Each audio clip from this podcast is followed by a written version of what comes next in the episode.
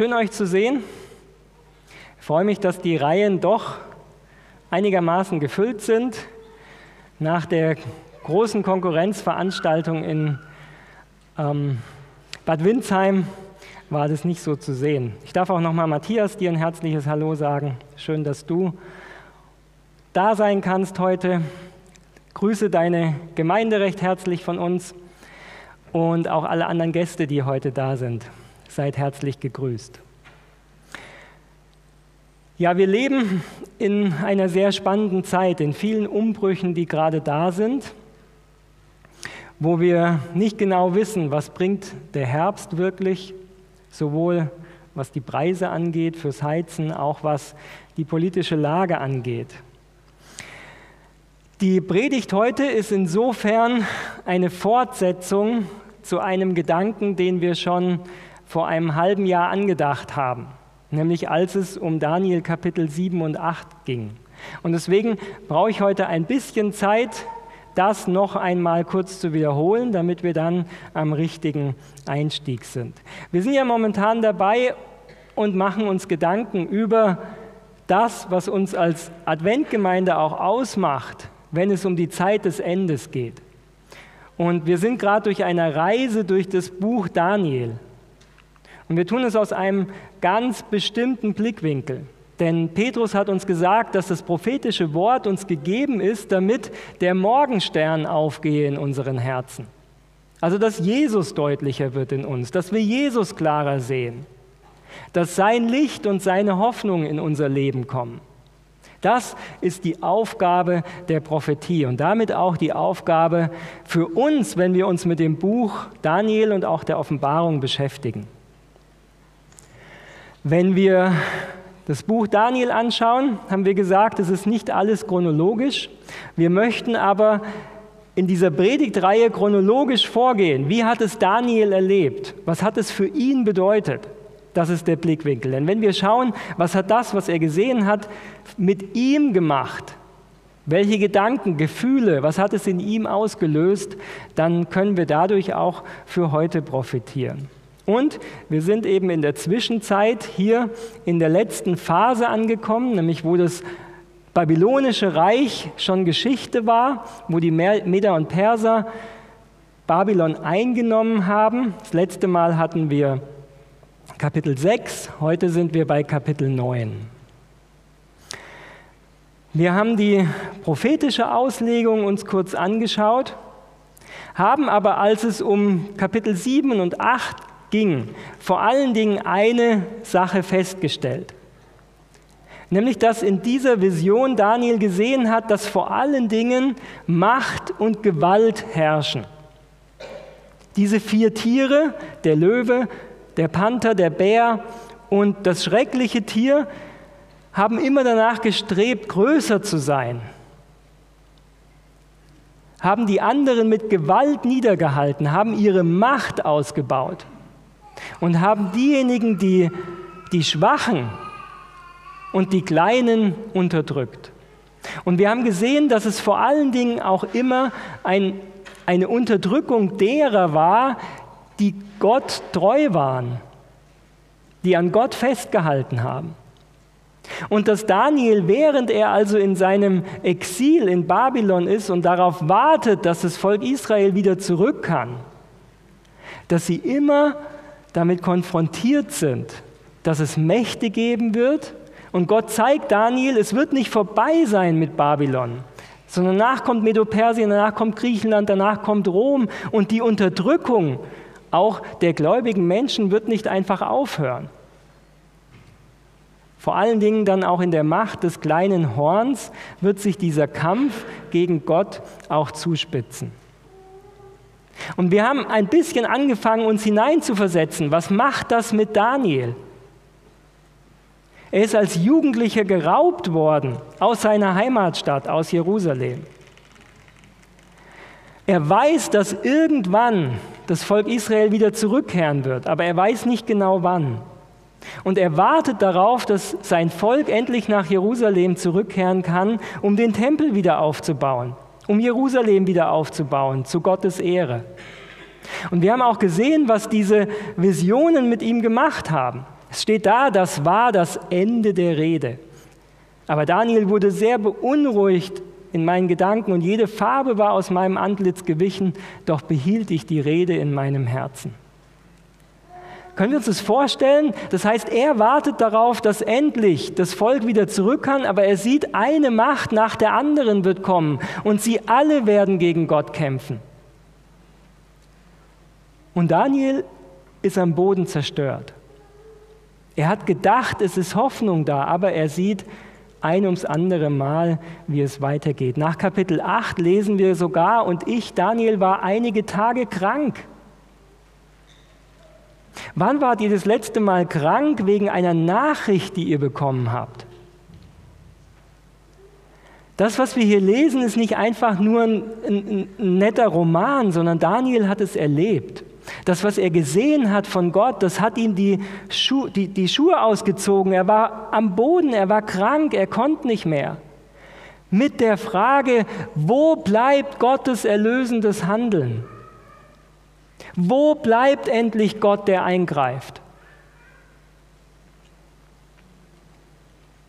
Und wir haben momentan in dieser Welt genügend Situationen, wo wir diese Frage auch stellen können. Wir haben wieder einen Angriffskrieg, wo ein Land von, einem, von einer anderen staatlichen Macht angegriffen wird, wo Leute fliehen müssen, wo man fragen kann, wann greift Gott ein? Wir haben Menschen, die als Sklaven arbeiten müssen, denen man die Rechte nimmt, die unterdrückt werden. Und im Moment eine große Diskussion darüber, inwieweit man unterstützen kann, wenn es gebraucht wird, um ein großes finanzielles Sportereignis zu machen. Wir haben, Matthias, du hast uns darauf hingewiesen, Christen, die momentan verfolgt werden für ihren Glauben die nicht wie wir uns hier frei treffen können, sondern die es im Geheimen tun müssen, mit der Angst entdeckt zu werden oder die entdeckt worden sind und in ihrem Gefängnis sitzen, die gefoltert werden, teilweise mit der Hinrichtung rechnen müssen. Die Frage, wo bleibt Gottes erlösendes Handeln, ist nicht nur eine Frage, die damals Daniel bewegt hat, sondern sie ist auch die Frage für uns heute. Und deswegen, ja, ist es auch gut, morgen die Kundgebung um halb eins auf dem Kornmarkt, wo wir uns auch treffen wollen, um zu beten für unsere Brüder und Schwestern, um darauf aufmerksam zu machen, dass es ihnen nicht gut geht. Wo bleibt Gottes erlösendes Handeln? Und im Kleinen kennt das jeder von uns. Wenn wir Freunde oder Familienmitglieder durch schwere Krankheiten verlieren wenn die Diagnose da ist von einer unheilbaren Krankheit, obwohl jemand sein ganzes Leben lang Gott treu war und ihm gefolgt ist, wo bleibt Gottes erlösendes Handeln? Wenn wir vor dem Grab stehen und zusehen, wie menschliche Träume zerstört sind.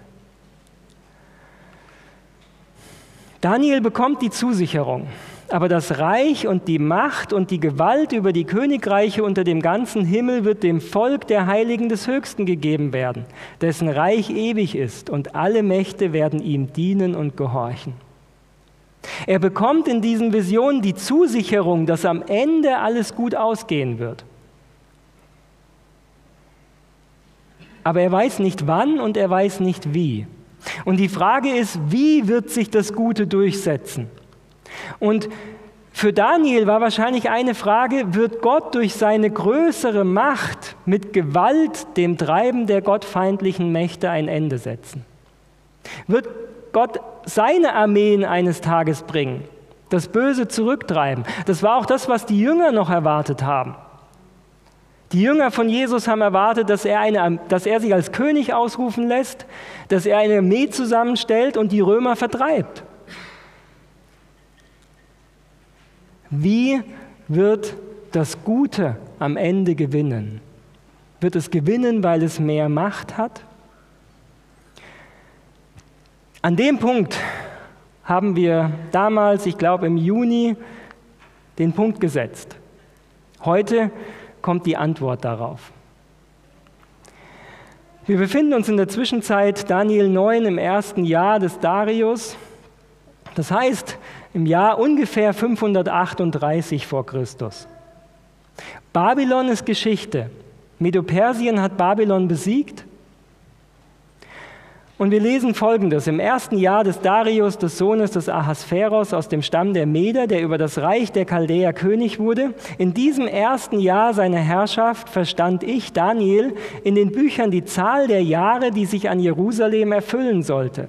So war das Wort des Herrn an den Propheten Jeremia ergangen: 70 Jahre soll Jerusalem wüst liegen.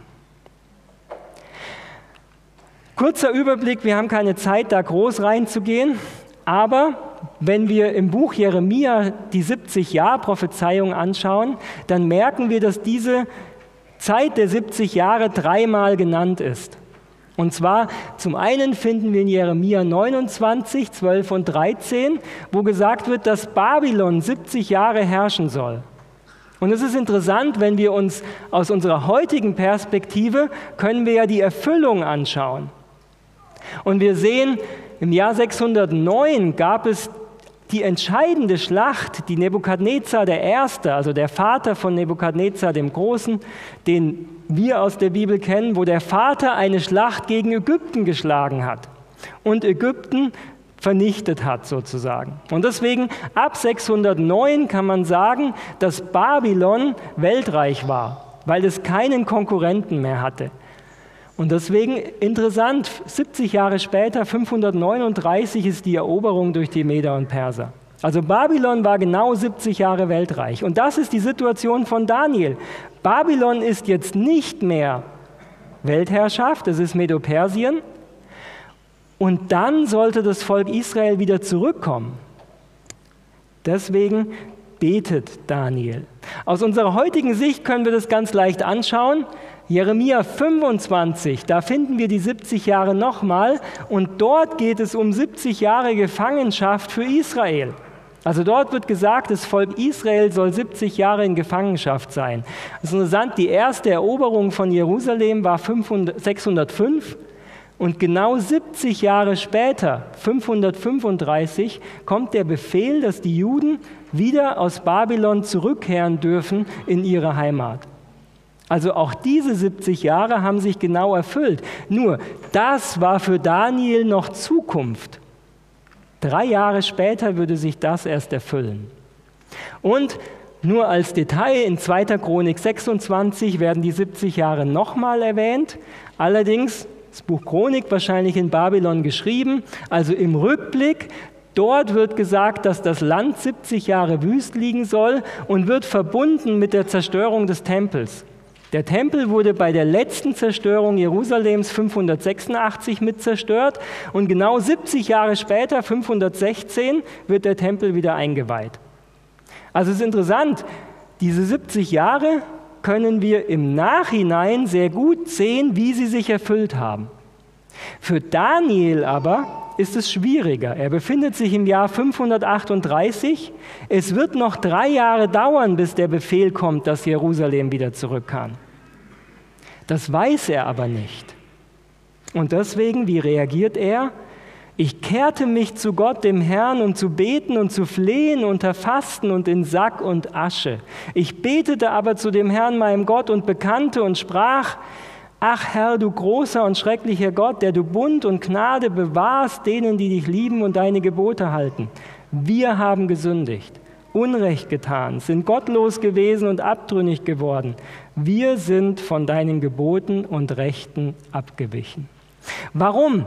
Daniel hat die Angst und sagt, Babylon ist jetzt vorbei, die 70 Jahre vor Babylon sind vorbei, aber wir sind immer noch in Babylon. Gott hast du uns vergessen.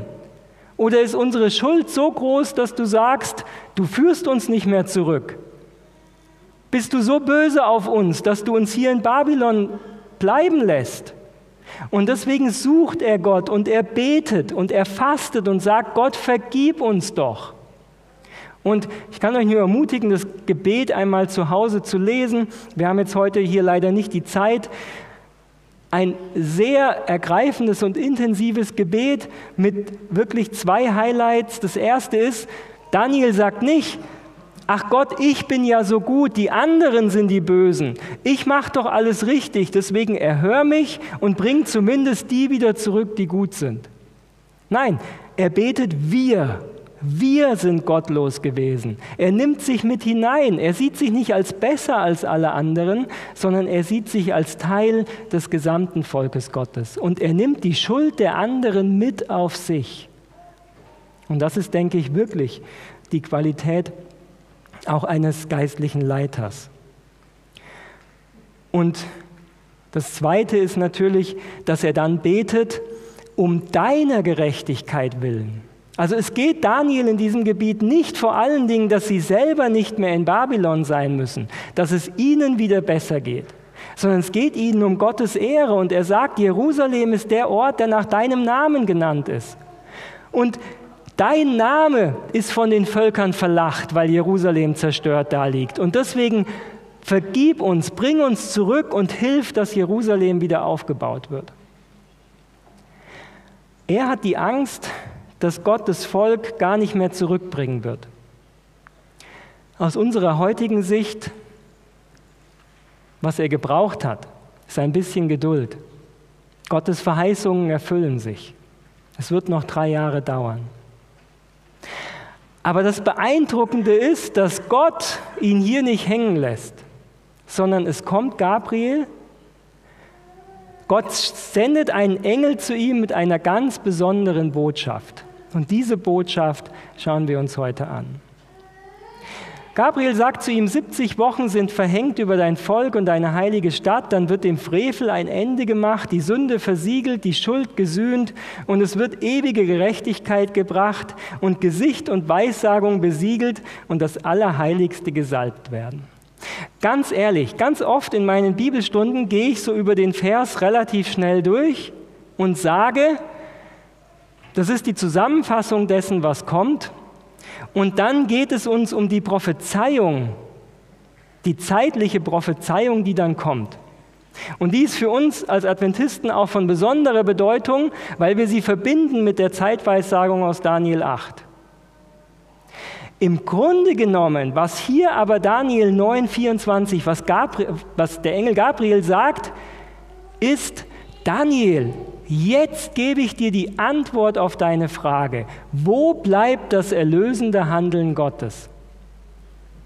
Das ist das, was hier gesagt wird. Mit komplizierteren Worten, aber im Grunde sagt Gabriel, endlich gebe ich die Antwort auf deine Frage. Wo bleibt das erlösende Handeln Gottes?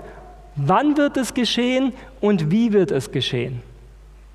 Das, was Daniel jetzt seit zehn Jahren mit sich rumträgt, Jetzt bekommt er endlich die Antwort. Dann wird dem Frevel ein Ende gemacht und dann wird ewige Gerechtigkeit gebracht. Gabriel sagt, deine Frage, wann ist es mit der ganzen Gewalt zu Ende und wie geht Gott damit um, die erzähle ich dir jetzt. Kurzer Break. Können wir uns in Daniel hineinversetzen? Stellt euch vor, wie es Daniel ging, diese, diese schreckliche Vision, wo er krank war danach. Daniel 7 und Daniel 8, diese Vision von den Tieren, von den Gewalttaten, ist ungefähr zehn Jahre her. Elf Jahre Daniel 7, neun Jahre Daniel 8. Und jetzt kommt ein Engel zu ihm und sagt ihm, hey, ich bin gekommen. Ich werde dir jetzt erklären, wie Gott wirkt. Wenn wir uns anschauen, was dann kommt, dann sind das sicherlich mit die kompliziertesten Verse der Bibel. Auch im Hebräischen.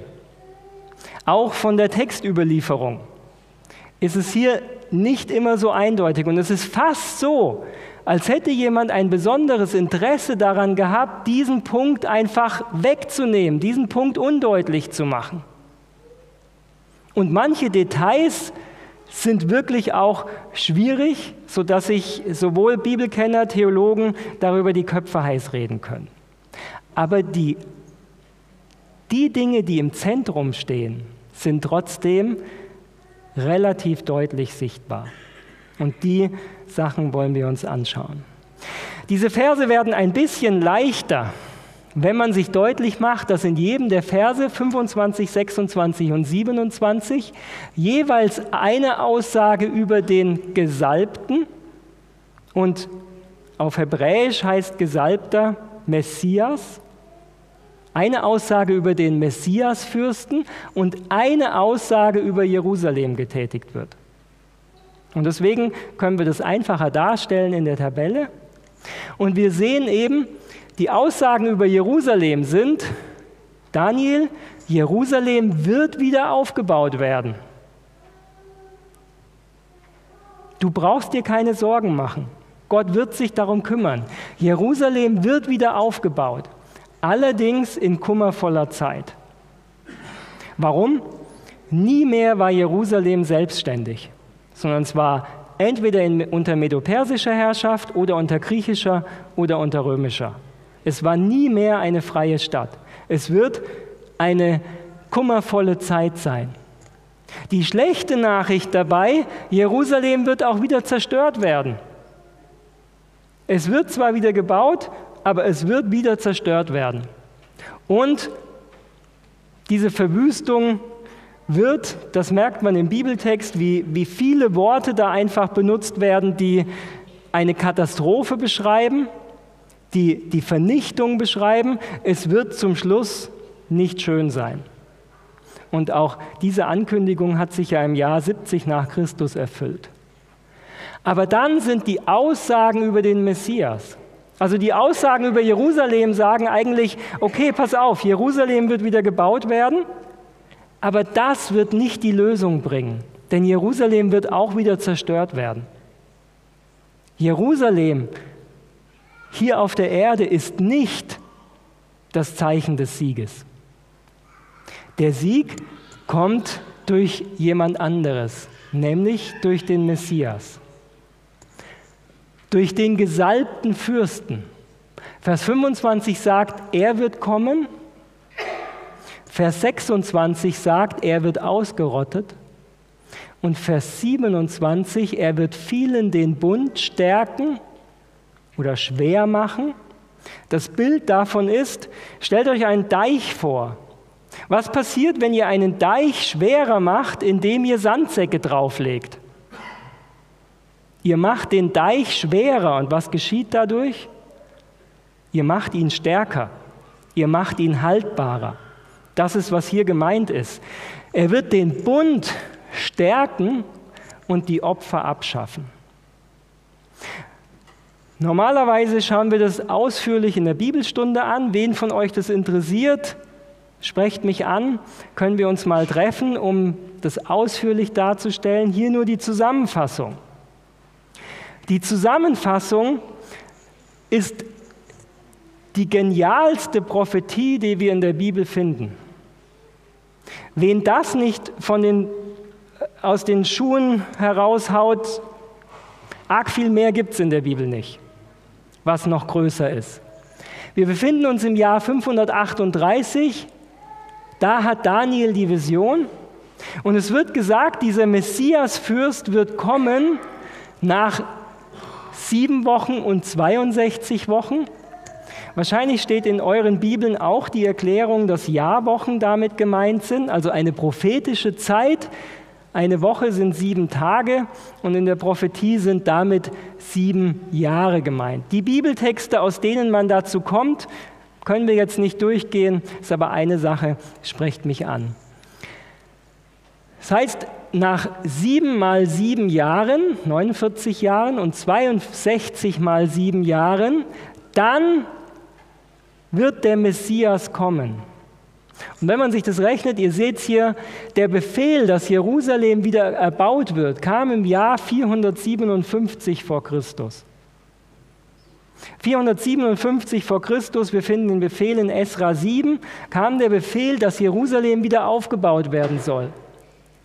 Und wenn wir das ähm, rechnen, 49 und 434 eben in die Zukunft gehen von 457, kommen wir auf das Jahr 26 rechnerisch, wenn ihr einen Taschenrechner benutzt, aber das Jahr 0 hat es nicht gegeben. Und deswegen kommen wir ins Jahr 27 nach Christus. Und was ist im Herbst des Jahres 27 nach Christus passiert? Jesus ist getauft worden. Und nach der Taufe lesen wir, dass der Heilige Geist auf ihn herabgekommen ist in Form einer Taube.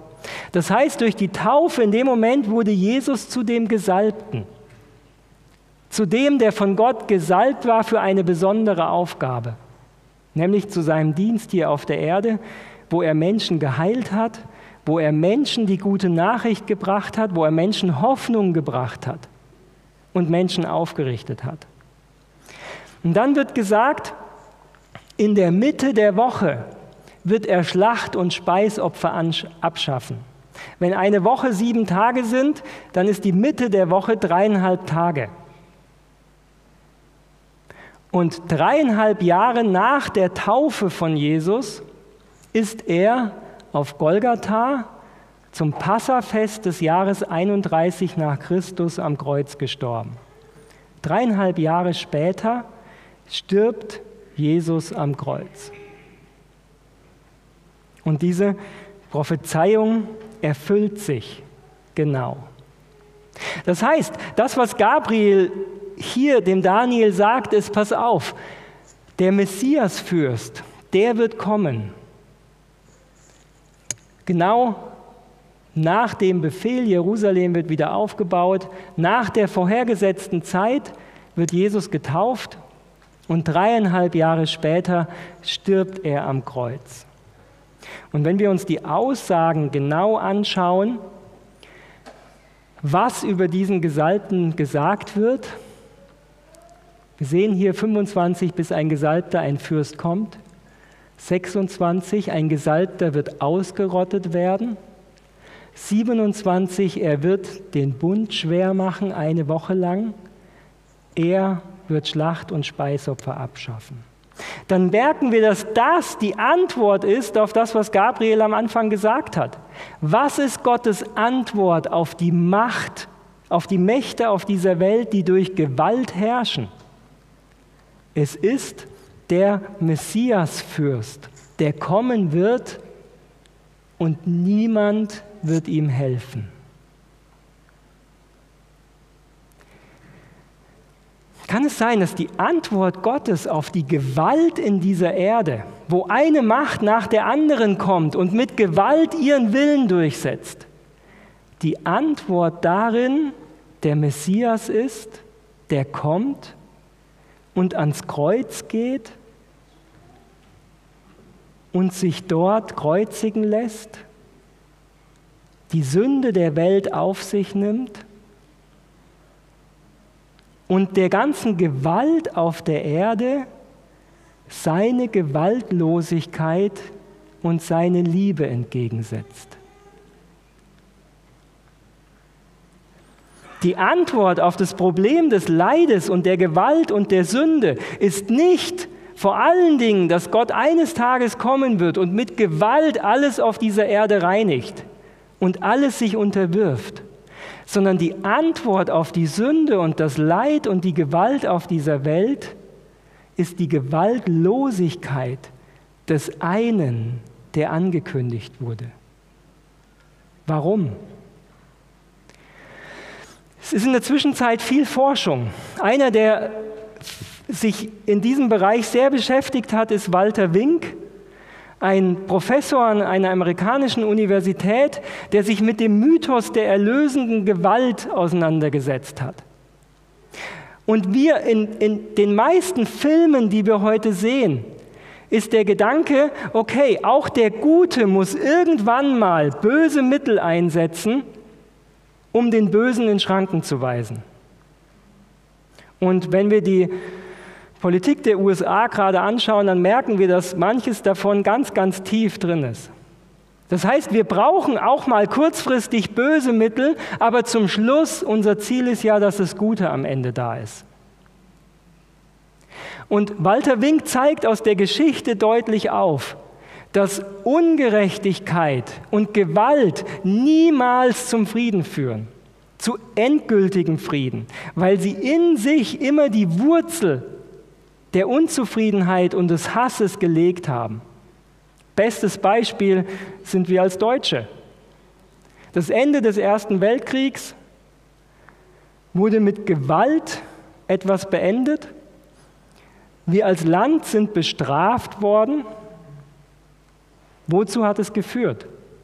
Dazu, dass wir von da an eine friedvolle Nation waren. Die Ursache der Unzufriedenheit im Ersten Weltkrieg landete im Zweiten Weltkrieg, wo viele gesagt haben, jawohl. Und das ist nur ein Beispiel dafür, was weltweit überall stattfindet. Da, wo durch Gewalt Konflikte gelöst werden, sind sie niemals gelöst, sondern sie sind nur befriedet. Und es wartet darauf, dass der nächste Funke kommt, um das Pulverfach zu entzünden. Und Walter Fink zeigt deswegen sehr deutlich, Gewalt wird niemals zum Frieden führen. Was uns natürlich auf dieser Welt in ein Dilemma, Dilemma bringt.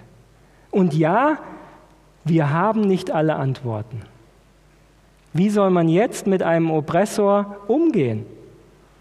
Ist es gut, Waffen zu liefern?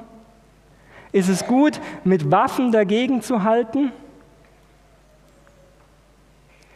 Aus menschlicher Sicht das Beste, was wir machen können vielleicht. Wir können ja einfach nicht nur uns hinstellen und Gewalt über uns ergehen lassen.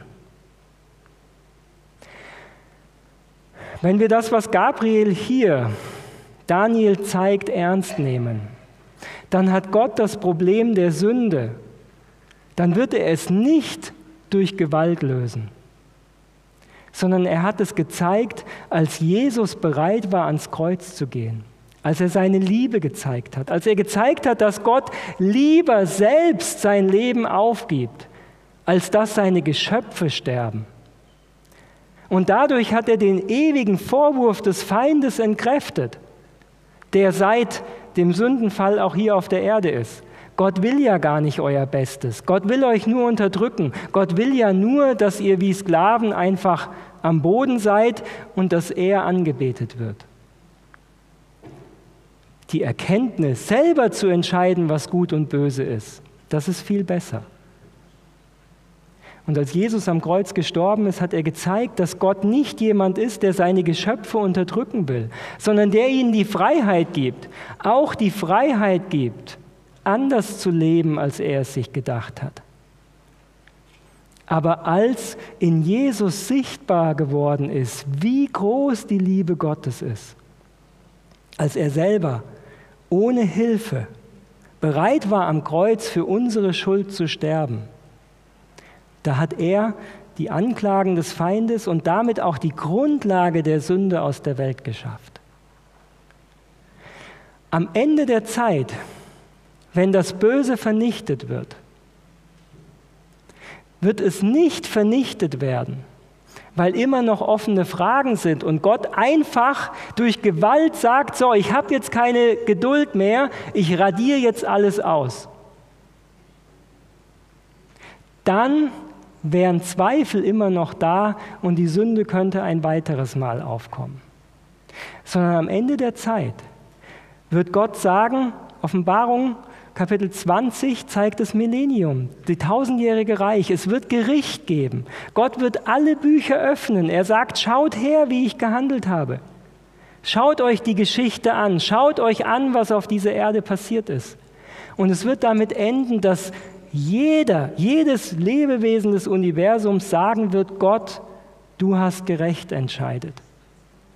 Es gibt keinen einzigen Zweifel mehr an der Herrschaft Gottes. Und deswegen Offenbarung 4 und 5, du bist würdig zu nehmen Lob, Preis und Ehre. Und es wird in dem ewigen Tod all dessen enden, was diese Herrschaft Gottes abgelehnt hat, weil sie sich vom Schöpfer getrennt haben. Der Schöpfer ist der Lebensgeber und jeder, der sich vom Schöpfer abtrennt, wird eines Tages sterben müssen, den zweiten Tod, den ewigen Tod. Das ist die Antwort Gottes auf die Sünde. Ich weiß, es bleiben viele Fragen für heute offen.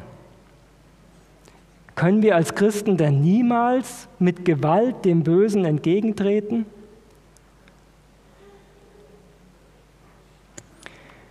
Die Bibel gibt darauf nicht Antworten in jedem Detail. Aber ich glaube, was wir sehen, die grundlegende Antwort Gottes auf die Ungerechtigkeit und die Gewalt auf dieser Erde ist die Liebe, die in Jesus Christus offenbart worden ist. Vielleicht sagt jetzt von euch jemand, naja, Martin, aber in Daniel Buch geht es doch um was ganz anderes. Ich zeige euch noch kurz eine Sache. Ähm, ist jetzt nochmal für die, die gerne Theologie studieren, also die sich damit beschäftigen, die können sich reinversetzen, ist nur eine Übersicht, die etwas Grundlegendes zeigt und die auch von ähm, William Shea, einem Adventisten an der Andrews-Universität, der für seine äh, sprachlichen Fähigkeiten deutlich auch weit über unsere Gemeinde hinaus anerkannt ist als Forscher, der gezeigt hat, wenn wir uns das Buch Daniel anschauen, und es gibt eine literarische Struktur in diesem Buch. Also dieses Buch ist wie ein Kunstwerk. Und im hebräischen Denken damals gab es ein Muster, wie man eben zeigen konnte, was im Zentrum steht, was ist das Wichtigste. Das Muster im Buch Daniel, es gibt das Buch Daniel ist in zwei Teilen geteilt. Es gibt den aramäischen Teil und es gibt den hebräischen Teil. Hebräisch, die Sprache, die, die Sprache Israels, die Sprache der Juden, Aramäisch, die Sprache Babylons. Deswegen ist ein ganzer Teil des Buches Daniels, gerade der geschichtliche, auch auf Aramäisch geschrieben. Und dann gibt es den hebräischen Teil. Und beide Teile gibt es eben Chiasmen, also Dinge, die sich einander entsprechen. Und im ersten Teil fehlt die Spitze, da fehlt der wichtigste Teil. Diese Spitze findet sich im zweiten Teil und wenn wir das sprachlich analysieren, in der, das heißt der wichtigste Vers des Buches Daniel, wenn wir uns die hebräische Struktur anschauen, ist Daniel 9, Vers 26. Der Tod des Messias ohne Hilfe. Nur ein Punkt. Das heißt, Sprachwissenschaftler sagen uns, das Zentrum des Buches Daniel ist nicht 1844 und nicht andere Zeiten, nicht das kleine Horn, sondern im Zentrum des Buches Daniels, an der wichtigsten Stelle, steht der Messias, der stirbt, um das Problem der Sünde für immer zu lösen. Das ist die Brille, die wir brauchen, wenn wir das Buch Daniel anschauen. Das ist es, was der Schreiber des Buches uns als Wichtigstes zeigen wollte. Der Sieg über alle Gewalten und Mächte in dieser Welt, der Sieg über alles Böse, kommt nicht durch weitere Anwendung von Gewalt, sondern durch die Offenbarung der Liebe Gottes. Im Zentrum des Buches Daniel steht der Sieg Gottes über alle bösen, gewalttätigen Mächte durch die Offenbarung der Liebe Gottes im verheißenen Messias am Kreuz von Golgatha. Wir alle leben daraus, jeder einzelne von uns lebt das aus, was er im Herzen als Geheimnis über das Leben sich denkt. Was macht das Leben glücklich und wertvoll? Wenn wir Gott als jemanden verstehen, der mit Gewalt seinen Willen durchsetzt, dann werden wir in der Versuchung sein, in unserem Alltag das genauso zu machen und Leute, die nicht so denken und tun, wie wir es uns vorstellen, genauso zu unterdrücken. Gott ist ein Gott, der den Sieg schenkt durch die Offenbarung seiner Liebe und in ganz vielen Situationen mehr Geduld hat, als wir als Menschen verkraften können. So ging es Daniel auch. So ging es Daniel auch. Auch er musste mit anschauen, wie sein Volk in die Gefangenschaft kam, wie der Tempel Gottes zerstört worden ist, und er hat sich gewünscht, dass Gott eingreifen würde und mit Gewalt jetzt für Recht sorgt. Die Jünger Jesu haben das Gleiche erwartet. Jesus, komm, bring deine Armee, bring, tu die Römer wegtreiben. Und allzu oft sind Nachfolger Gottes enttäuscht, weil Gott mehr Geduld hat, weil Gott einen anderen Weg der Erlösung hat, nämlich die Darstellung der Liebe. Und es ist schon ein bisschen beschämend, dass es auch in unserer Geschichte prinzipiell mehr Nichtchristen gibt, die für den Weg der Gewaltlosigkeit bekannt geworden sind, als dass es Christen sind. Es gibt Christen, die hier ein Vorbild waren. Martin Luther King zum Beispiel. Aber oft wird Gewaltlosigkeit leider eher mit Nichtchristen zusammengesetzt. Und es ist jammerschade, weil wir eigentlich die Offenbarung unseres Gottes haben. Das Reich und die Macht und die Gewalt über die Königreiche unter dem ganzen Himmel wird dem Volk der Heiligen des Höchsten gegeben werden, dessen Reich ewig ist. Und alle Mächte werden ihm dienen und gehorchen. In all den Fragen der Unterdrückung, der Gewalt, in all den Fragen, wo auch Christen verfolgt werden heute in der Welt, wo Christen gefoltert werden, und wir die Frage stellen, Gott, wie kannst du nur, wie kannst du so etwas zulassen? Warum greifst du nicht ein?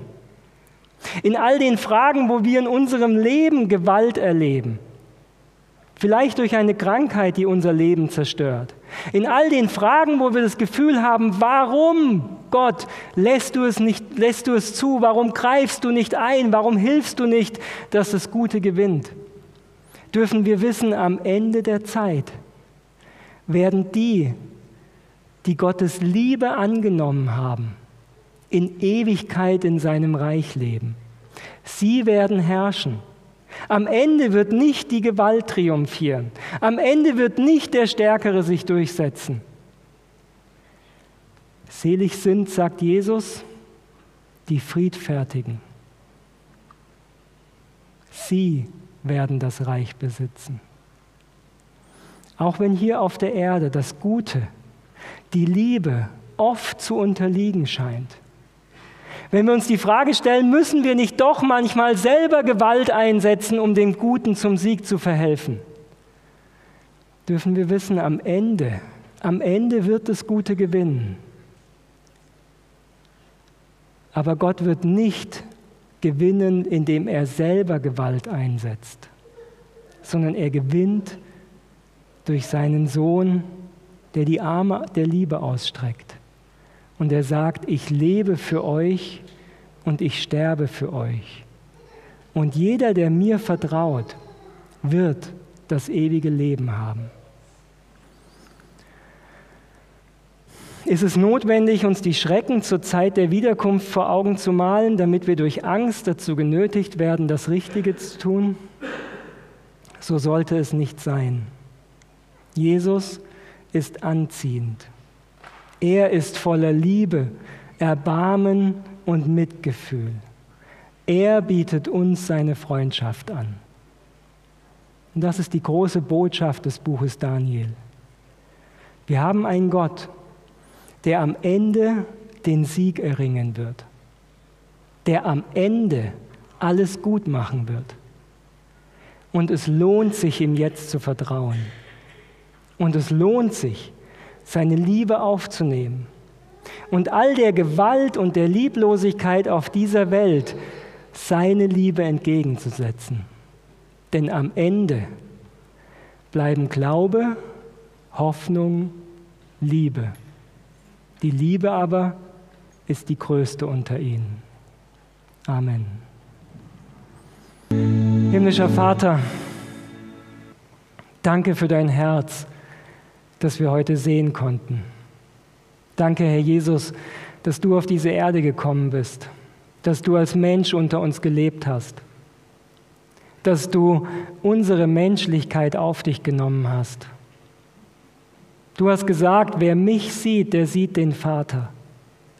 Und Herr, so dürfen wir wissen, so wie du auf dieser Erde gelebt hast, so ist auch unser Vater im Himmel. Herr Jesus, du hast denen neue Hoffnung gegeben, die ausgestoßen waren. Denen neue Hoffnung gegeben, die verachtet waren. Denen, die in Sünde gefangen waren, hast du neue Freiheit geschenkt. Du hast denen die Liebe des Vaters zugesprochen, die in den Augen der religiösen Menschen damals verachtet waren. Du hast Menschen aufgerichtet, du hast sie geheilt, du hast selbst Menschen auferweckt vom Tod. Und Herr Jesus, am Ende bist du ans Kreuz gegangen und hast unsere Schuld getragen, unser Versagen auf dich genommen, unsere Lieblosigkeit, da wo wir andere verletzt haben, da wo wir andere betrogen haben, da wo wir untreu waren, da wo wir dich verlassen haben.